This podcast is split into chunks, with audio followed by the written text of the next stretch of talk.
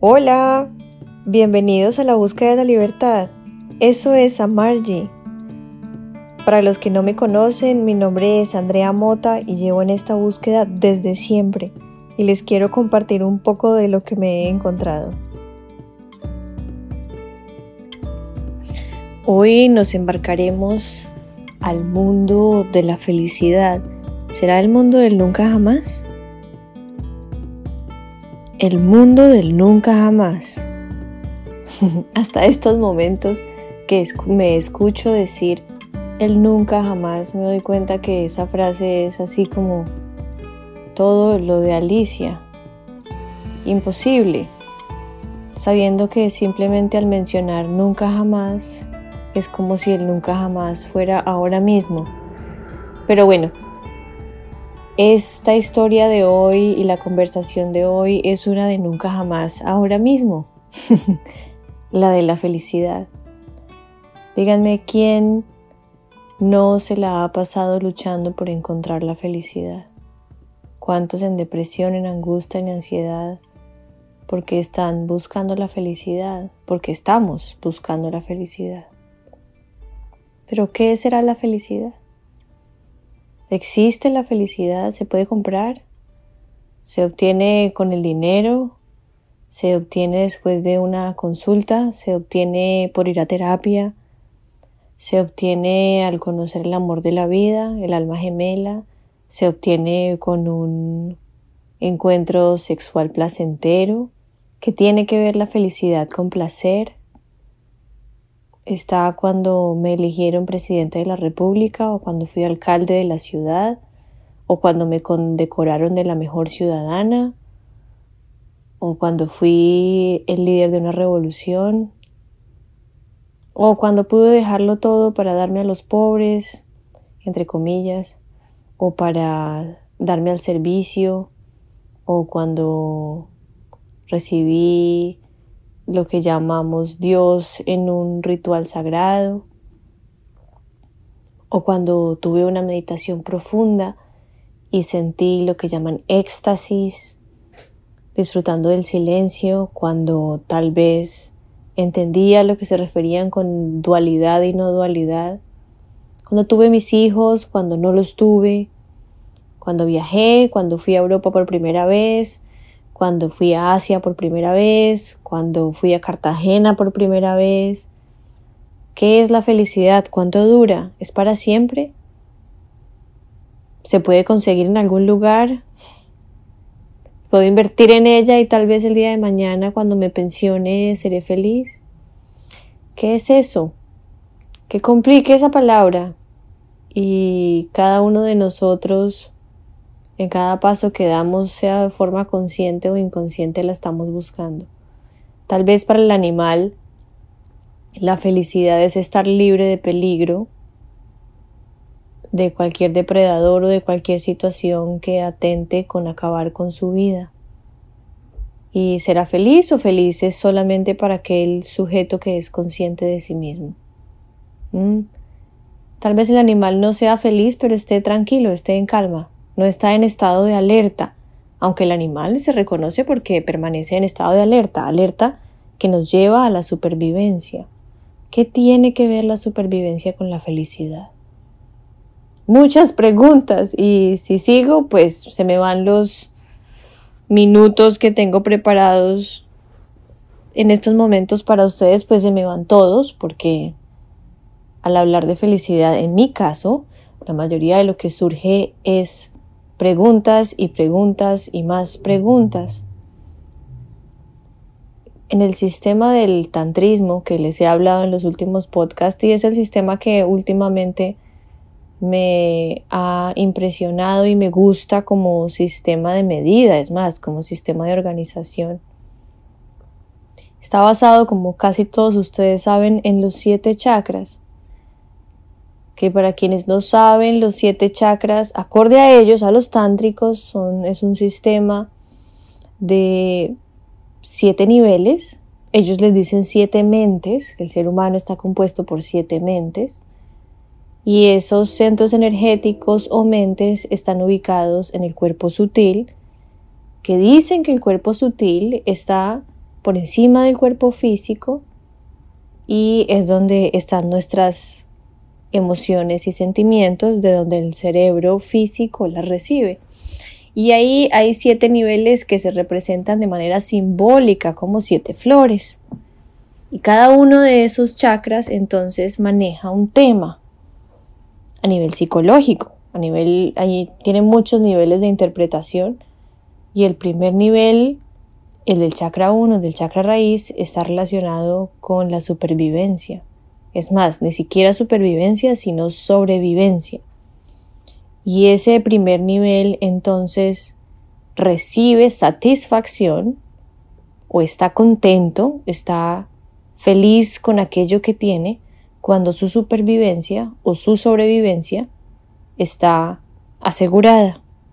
Cuando la comida con la que me alimento es suficiente, me nutre, cuando no hay ningún depredador acechándome, cuando tengo un techo, cuando tengo un piso, cuando me siento seguro en donde vivo. Ahí llega sentirme contento con el primer nivel.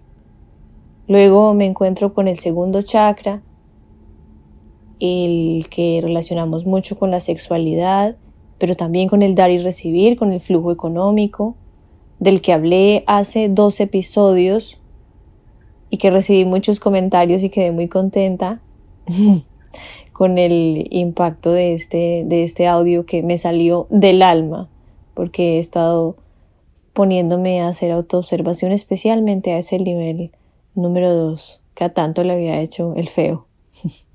Entonces, este nivel número dos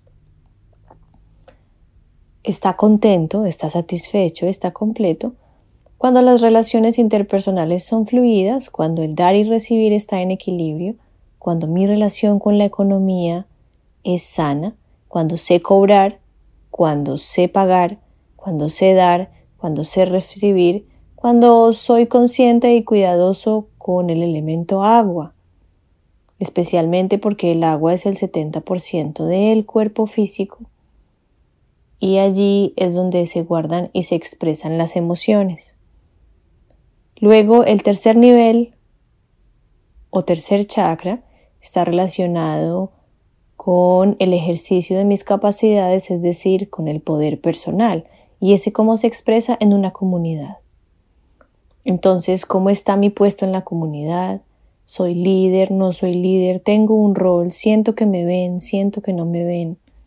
¿Qué tan solo me siento dentro de la sociedad, dentro de la comunidad? Cuando esas preguntas están resueltas, ese tercer nivel recibe la sensación de estar contento, completo, satisfecho. Muchas personas relacionan la palabra felicidad con satisfacción. De ahí hacia arriba, del tercer nivel hacia el séptimo, dicen los que saben o los que dicen saber, tal vez por mi experiencia personal estoy de acuerdo, hasta el día de hoy, tal vez mañana todo cambie, con que la mayoría de nosotros buscamos la satisfacción y la felicidad en esos tres primeros niveles, los más, los que van más arriba están un poquito más tal vez inalcanzables por nuestro desarrollo humano, por la sociedad en la que vivimos, por la educación y porque estamos muy ocupados solucionando lo que les acabo de mencionar en los tres primeros niveles porque el del chakra 4 es sentirme amado por Dios, imaginen.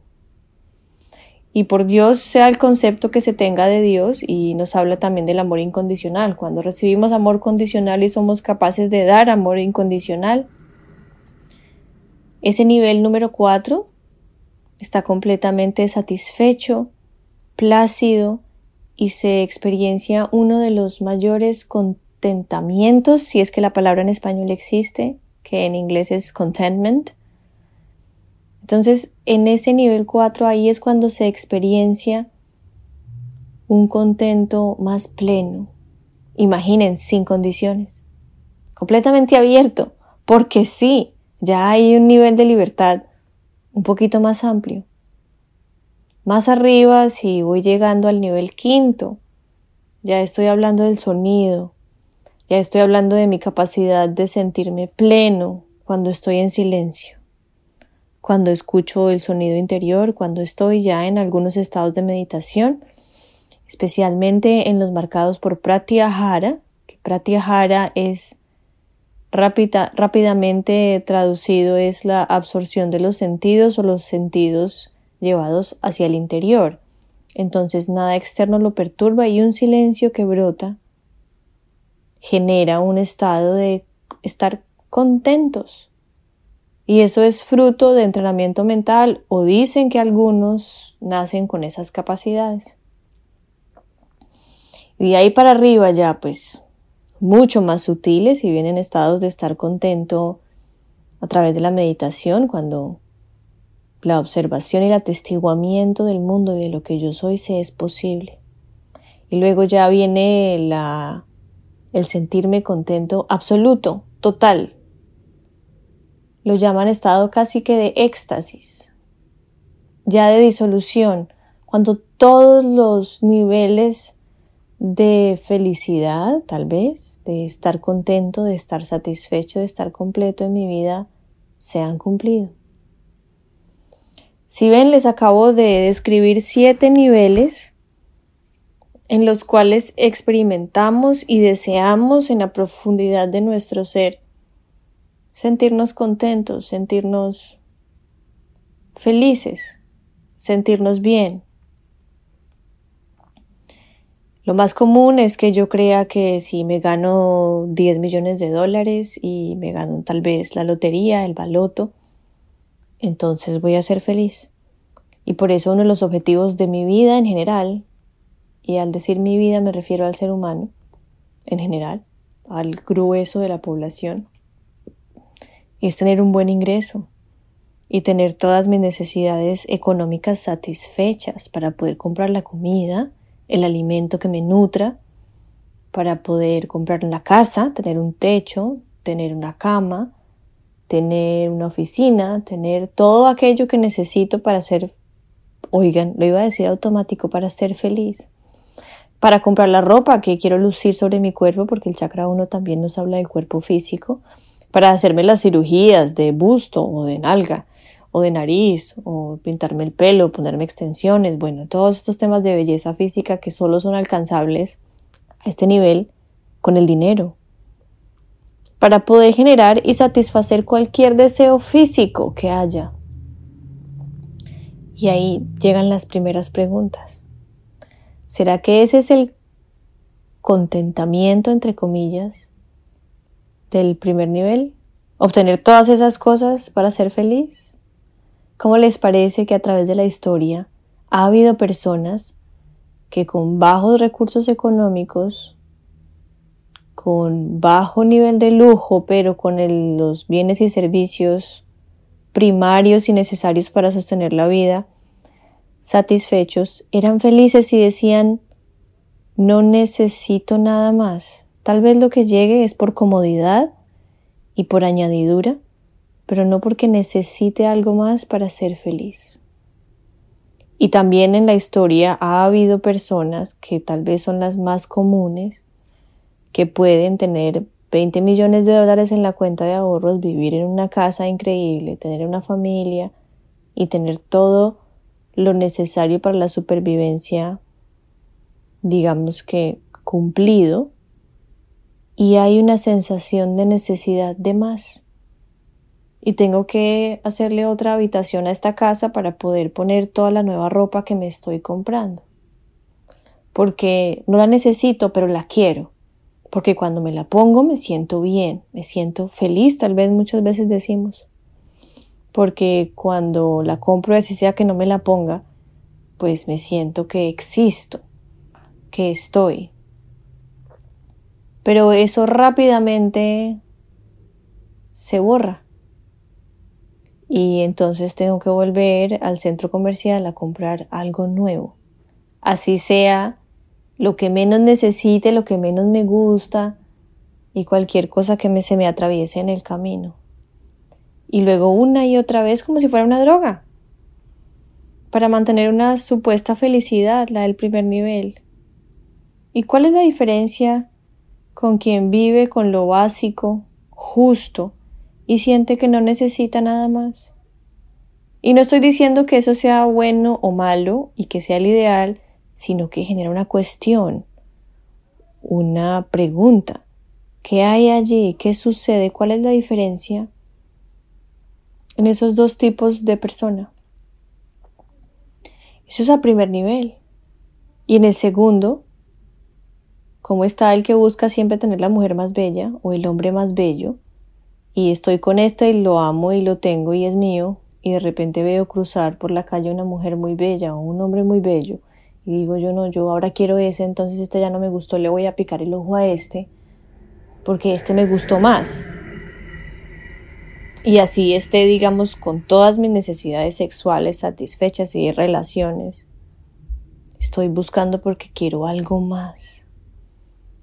Porque hay algo más. En los negocios, con el socio. Cuando yo cobro, entonces empecé a cobrar X. Y con el paso del tiempo o con el día siguiente digo, no, es que yo quiero otro poquito no es que entonces voy a sacar de aquí otro poquito porque yo quiero otro poquito y voy a reacomodar este porque quiero otro poquito y otro y otro y otro poquito y entonces más y más. Y en cambio la señora de la esquina que tiene una tienda y vende lo suficiente y ella dice, pues es lo suficiente, no necesito más. Así estoy bien, completa, contenta. ¿Cuál es la diferencia? ¿Por qué? Y así en adelante, como aquel que está en medio de un crowd, en medio de una población muy grande, y mira a su alrededor y se siente completamente solo y que nadie lo ve, y que él no es nadie para la sociedad, que es un exiliado, que es un aislado, que está solo, que nadie lo ve, que él para qué sirve, que no es capaz y en cambio el otro fue elegido presidente de la República del mundo, supongamos, o Estados Unidos, de Rusia, lo que sea, y quiere más. Quiere ser el presidente del mundo después, porque ser ese presidente de Estados Unidos o de Rusia o de donde sea no fue suficiente. Y recuerdo un presidente de un país en el sur de América que tuvo un término y le iban a elegir para el doble y el ingreso. Y él dijo, no, yo no quiero. Y no me suban el salario porque no necesito más. Y fue el escándalo más tremendo. Todo tipo de interpretaciones se dieron a raíz de eso. ¿Por qué? ¿Qué había ahí? Y no en ese ser para echar juicios, no, que estaba, era falso, que era de la guerrilla, que era esto, que era lo otro. No, no para hacer ese tipo de juicios, sino para ver ¿Qué hay? ¿Qué hay en el ser humano, en el fondo, que hace que se sienta contento o no? La Madre Teresa de Calcuta, que pues me encanta esa mujer y la he leído, la he visto, he hecho pues, he visto, me refiero a las películas, las historias, ella es para mí una mujer muy bonita y supongamos que su incondicionalidad le generó esa felicidad muy a pesar de vivir en la pobreza o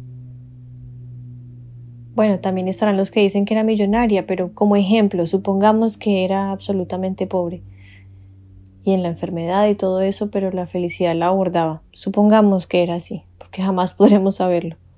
¿Por qué?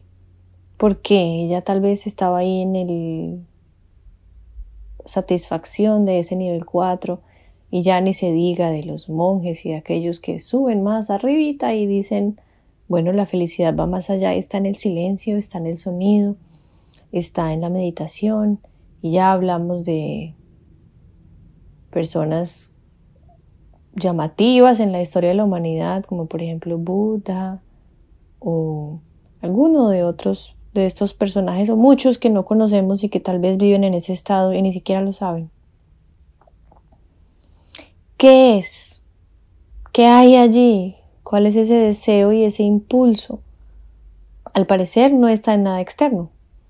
Al parecer, al parecer no es tener 15 pares de zapatos marca no sé, ni se me ocurren ahora, Louis Vuitton o o tener los Converse o bueno, los que sean, o la marca de ropa o tener 20 casas, si ese vacío que está allá adentro se sigue sintiendo. Y sí, y me puedo ver atrapado en ese loop, en ese ciclo cerrado de repetición. De no, yo quiero más, más, más, más, más, porque eso es lo que me hace feliz y no, no estoy juzgando ni culpando. Pero sí llamando la atención de que observemos y nos demos cuenta que ahí, ahí hay algo. Hay algo y ese bucle se hará cada vez más profundo y cada vez querrá más y más y entre más quiere y más menos se sale de ahí. ¿Y cómo se hace uno para salirse de ahí? He escuchado muchas preguntas en las clases y en las conversaciones informales. ¿Cómo hace uno con ese bucle repetitivo? Bueno, llevar la atención allá. Preguntarse tal vez, preguntarse en cada momento y llevar la atención allá. ¿Y será que esa repetición de la repetidera de ir por más y más y más de forma lineal y sin darme cuenta qué me está trayendo, yo por qué estoy comportándome de esa manera, qué es esto, qué hace que el ser humano se comporte de esta manera, por qué estoy ahí.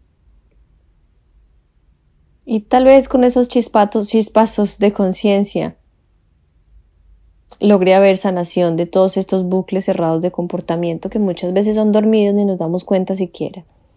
Simplemente vamos con lo que nos lleve el río generando tal vez situaciones que hoy en día cada vez abundan más como la depresión, la ansiedad, la angustia, hasta los ataques de pánico.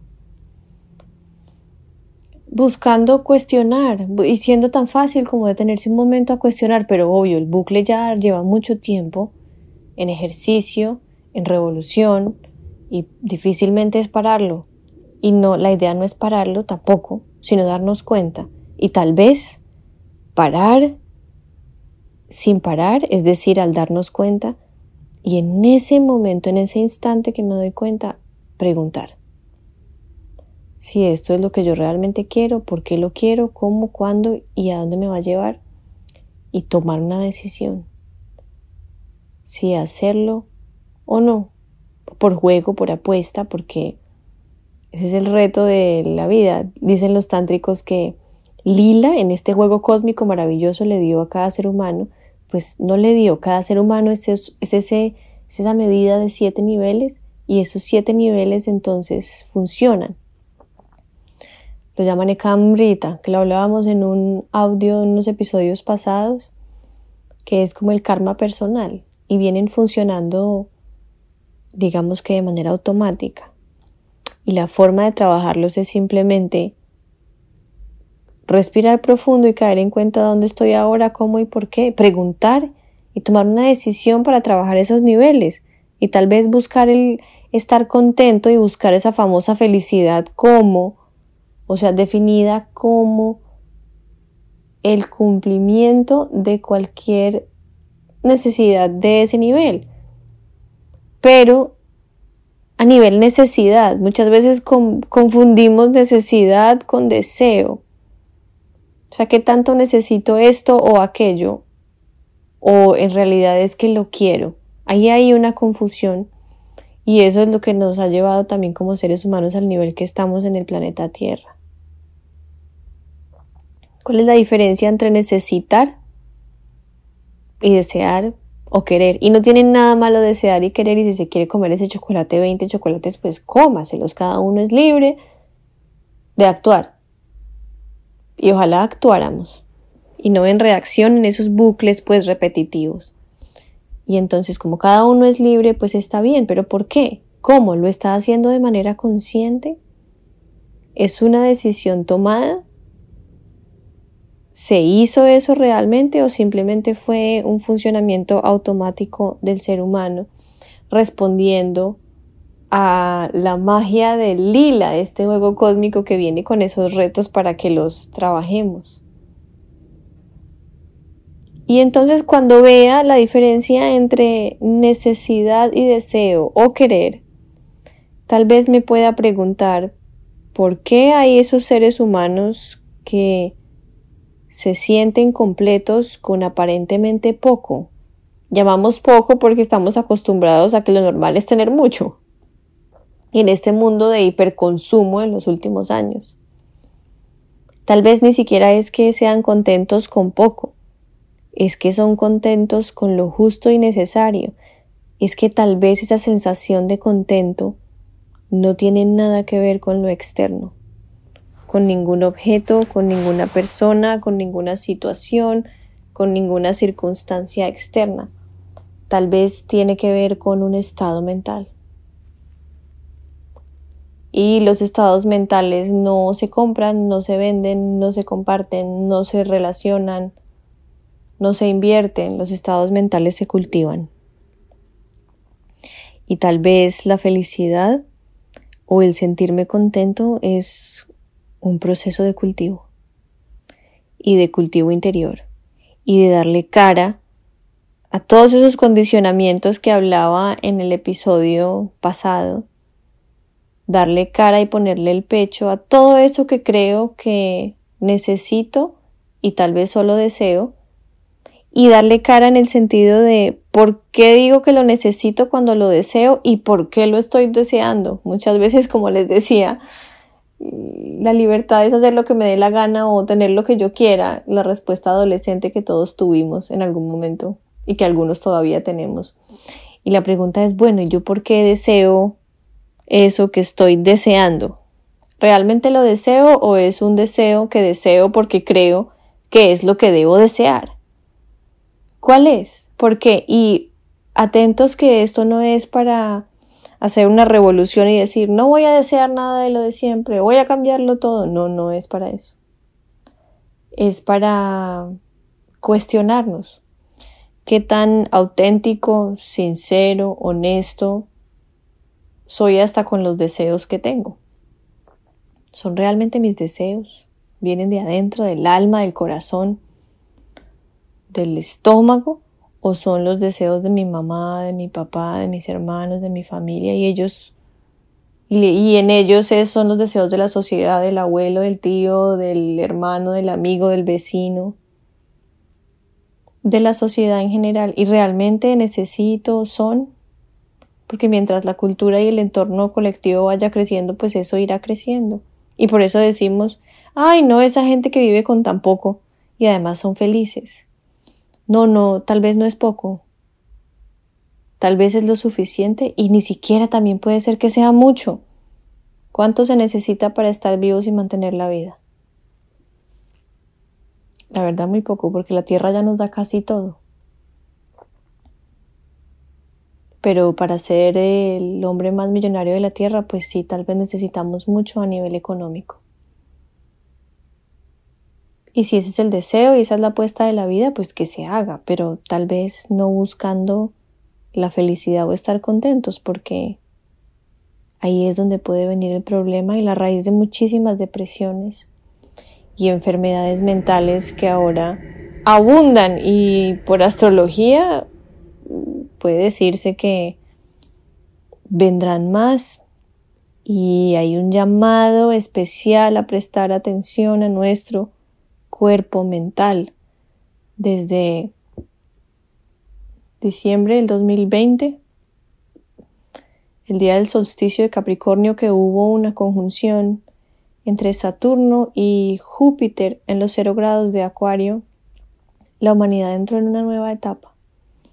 Y ahora el 6 de marzo del 2022, Venus y Marte harán conjunción en el mismo punto, asegurándonos la nueva etapa que está asumiendo la humanidad y es de prestarle especial atención a cómo vemos, a cómo pensamos, porque de ahí bajan a la emoción, al sentimiento y de ahí bajan al cuerpo, al deseo.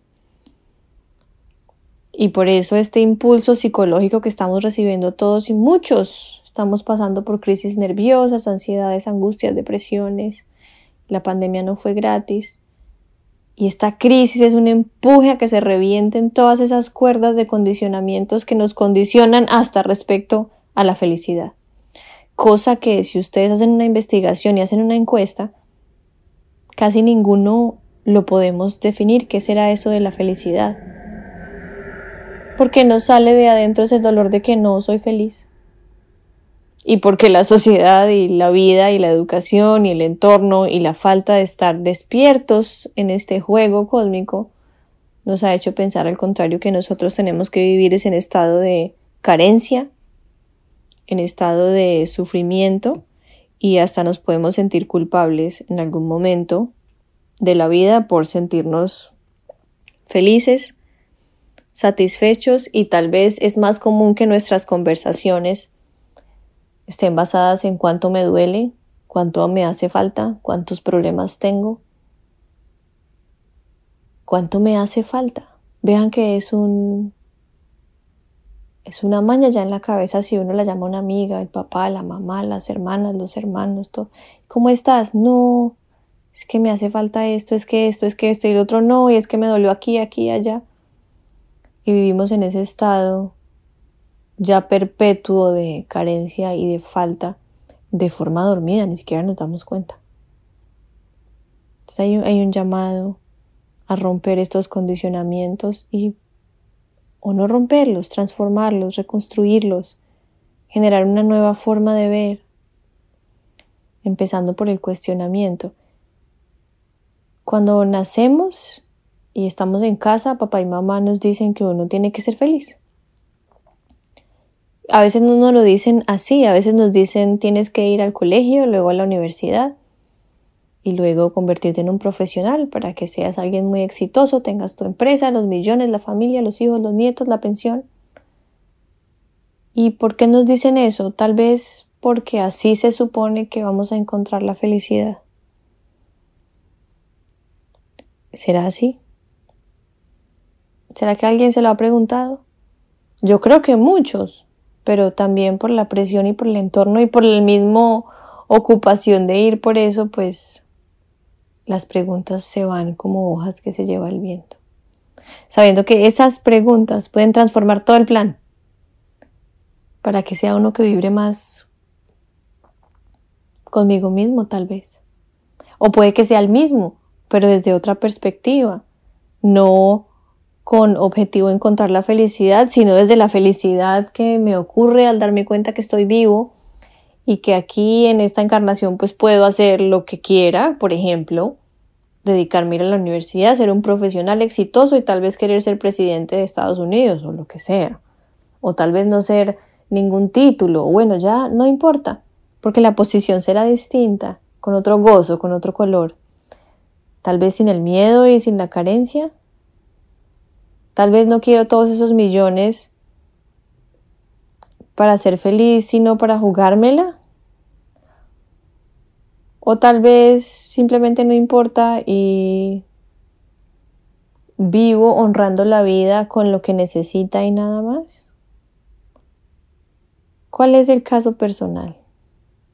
Estos días que estaba construyendo este episodio, le pregunté a varias personas qué era felicidad y cómo se sentía. Y qué difícil pregunta. Y muchas personas se ríen, otras dicen que la felicidad está en la búsqueda de la felicidad. Encontré muchos quotes en, en internet. Y a la final solo giros y giros de algo casi imposible de expresar, porque tal vez es una experiencia y desde donde es el llamado para vivir la vida tal vez. No sé, les dejo todas estas cuestiones, estos deseos de llamar la atención hacia todas las limitantes condicionantes que tenemos en estos momentos adquiridas, impuestas y sobreimpuestas. Y tal vez, quién sabe, ocurre un milagro y encontramos ese concepto en la experiencia. ¿Qué dicen? Yo quisiera y me encantaría leerlos y escuchar sus comentarios. Los espero como siempre en Instagram, a Margie y les doy muchas gracias por escucharme y dedicarme este par de minutos. Que tengan un feliz resto de día, de semana, de mes, de vida. Gracias.